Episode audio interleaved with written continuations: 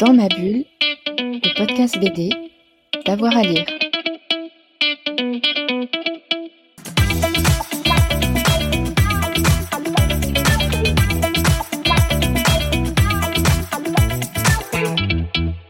Bonjour à toutes et à tous et bienvenue dans une nouvelle émission de Dans ma bulle, votre podcast 100% BD avec avoir à, lire. Vous le savez, en ce moment, on fait une place euh, aux autrices quelque peu oubliées de la bande dessinée avec euh, Jessica Cohn, agrégée d'histoire et docteur en histoire contemporaine, spécialiste du dessin de presse et de la bande dessinée, plus particulièrement des professionnels. Jessica, bonjour. Bonjour. Aujourd'hui, on va s'intéresser à Nadine Forster, peintre, illustratrice, dessinatrice, sculptrice belge, née en le 2 février 1931, donc euh, en Belgique.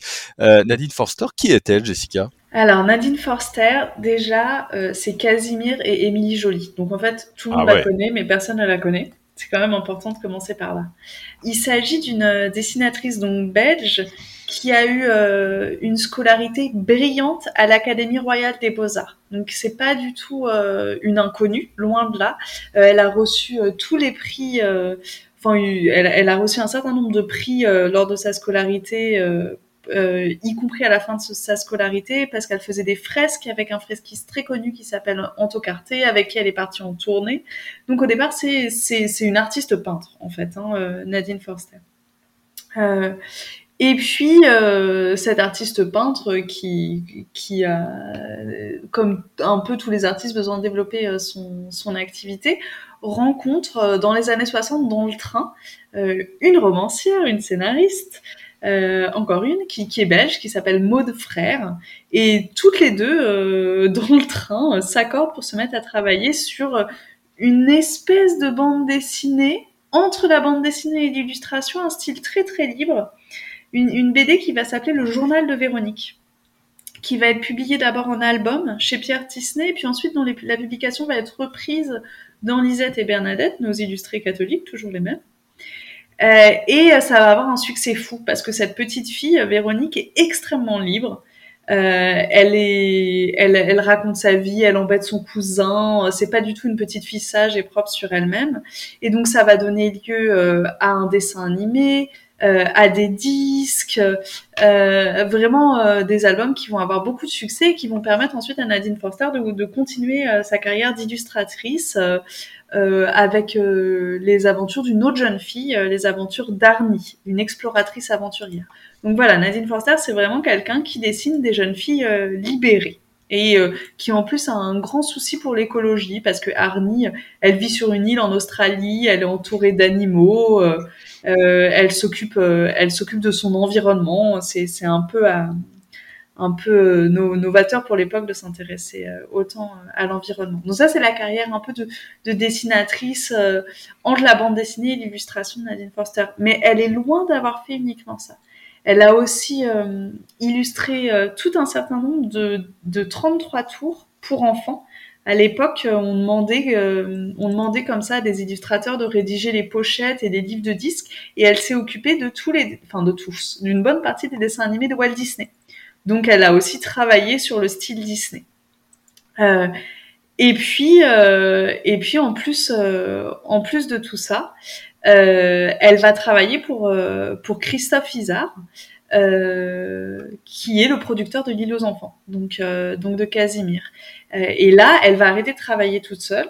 Autre chose fascinante avec Nadine Forster, elle va mettre en place un studio euh, pour pouvoir travailler avec des assistants. Donc elle devient chef de studio, comme Hergé a pu l'être. Bon, ok, peut-être pas exactement comme Hergé, mais quand même. Et, euh, et donc elle va travailler sur l'île aux enfants, elle va travailler pour la collection Rouge et Or, euh, et jusqu'au point où euh, elle est suffisamment connue pour que euh, dans les dans les années euh, dans les années 70 puis dans les années 2000, on lui demande d'illustrer euh, la comédie musicale Émilie Joly. Je reviens juste sur Casimir parce que je suis assez vieux pour l'avoir vu enfant. Ça veut dire que les dessins de l'île aux enfants, oh, c'était en partie elle.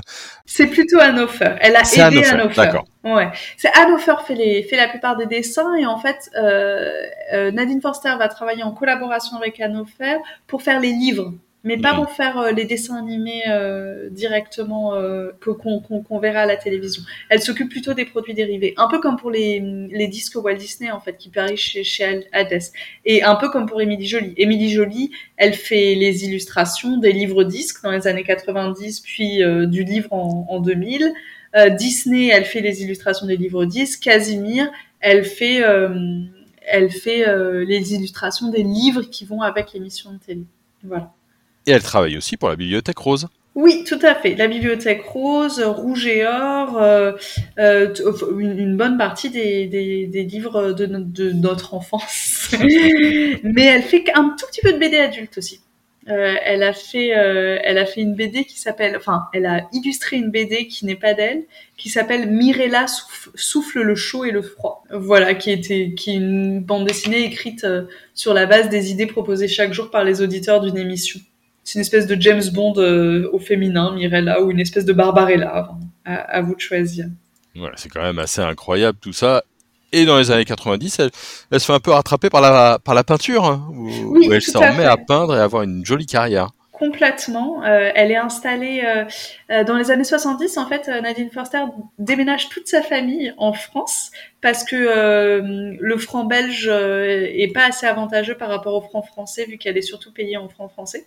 Il, déménage près d'Orléans à Cher-le-Marché euh, où elle va avoir euh, d'une certaine manière son studio, mais où aussi elle va, en fait, elle habite dans une espèce de grand château, une grande demeure qui lui permet d'avoir euh, un immense atelier. Et donc, elle va se remettre à la peinture, aux fresques. Elle va aussi donner des cours de peinture dans le village. Donc, c'est à la fois une, figure na- nationale et puis aussi une figure locale. Et alors, ce qui est fou, c'est que en 2010, euh, donc à plus de 80 ans, elle continue à, travailler, notamment euh, pour la charte graphique du célèbre personnage Gribouille de l'île aux enfants. Donc là aussi, ce sont des, souvenirs. Euh, euh, Qu'est-ce qu'on sait d'elle aujourd'hui, euh, Nadine Foster Qu'est-ce qu'elle fait euh, désormais? Elle a maintenant euh, 90 ans. Alors, elle, est, assez âgée, hein, même si elle vit encore au milieu de. euh, elle, bon, il y a quelques années, elle vivait encore au milieu de son atelier. euh, je crois que c'est plus le cas maintenant et qu'elle a déménagé de, de, la maison où elle habitait.